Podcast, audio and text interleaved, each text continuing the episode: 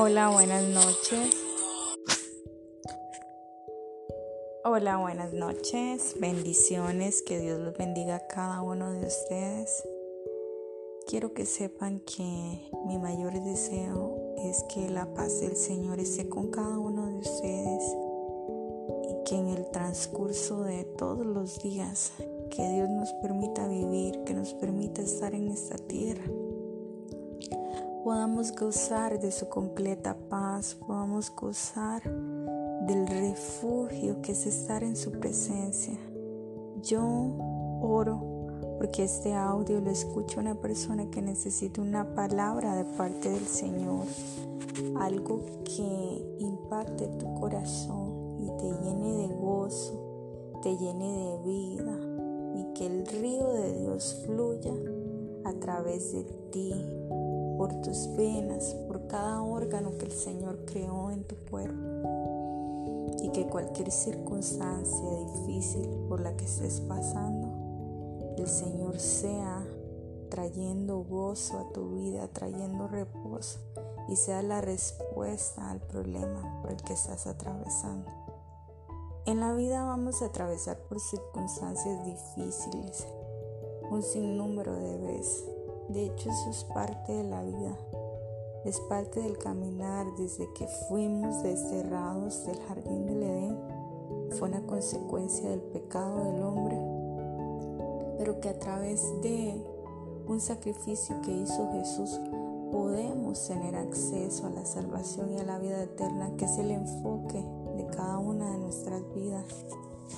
Sabemos que estamos de paso y que aquí en la tierra estamos nada más en un paréntesis y que solo el Señor, que es bondadoso, nos puede dar ese libre pase hacia la eternidad.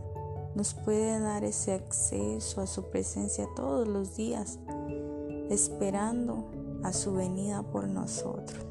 Recordemos que la venida de Cristo va a ser universal pero que cada uno de nosotros puede ser llamado a cuenta en diferente tiempo, hoy, mañana, pasado mañana, y que es nuestra obligación buscar de Jesucristo, que es el puente de salvación en nuestras vidas. Y no solo porque tengamos un galardón allá en el cielo, que es lo más importante, claro está, sino que mientras estemos en la tierra, Dios quiere que vivamos gozosos, que no vivamos cargados, porque Jesús vino para traernos un tiempo de gracia, para que entendamos que su misericordia es más que suficiente en nuestra vida, que a veces fallamos, que a veces cometemos errores, que a veces la vida se nos pone muy difícil y muy complicado, como que nada de lo que nosotros hacemos tiene sentido alguno en nuestra vida. A veces sentimos que el mundo se nos cae. Pero si venimos a la presencia del Señor y presentamos nuestras vidas y nuestras cargas, Él hace que nuestra vida camine con ligereza y que seamos fructíferos en cada área de nuestra vida.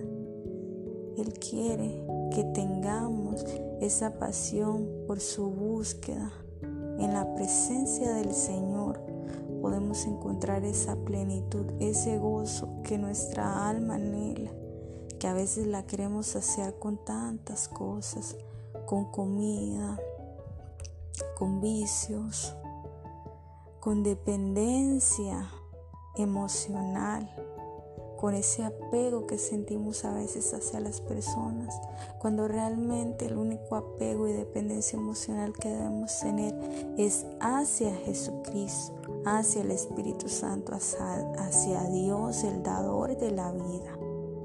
Recordemos que si creemos en Él, de nuestro interior brotarán ríos de agua viva. Imagínate un manantial fresco, claro, cristalino, fluyendo en nuestro cuerpo, en nuestra vida, en nuestro espíritu, en nuestras emociones. La palabra es viva y en su tiempo, esta palabra que estoy lanzando para cada una de las personas que van a escuchar este audio, en su tiempo va a dar frutos, querramos o no querramos, porque la palabra de Dios dice que su palabra nunca retorna vacía. Así que yo tengo fe y creo que el Señor va a hacer un cambio impresionante en cada una de las vidas con solo por escuchar su palabra.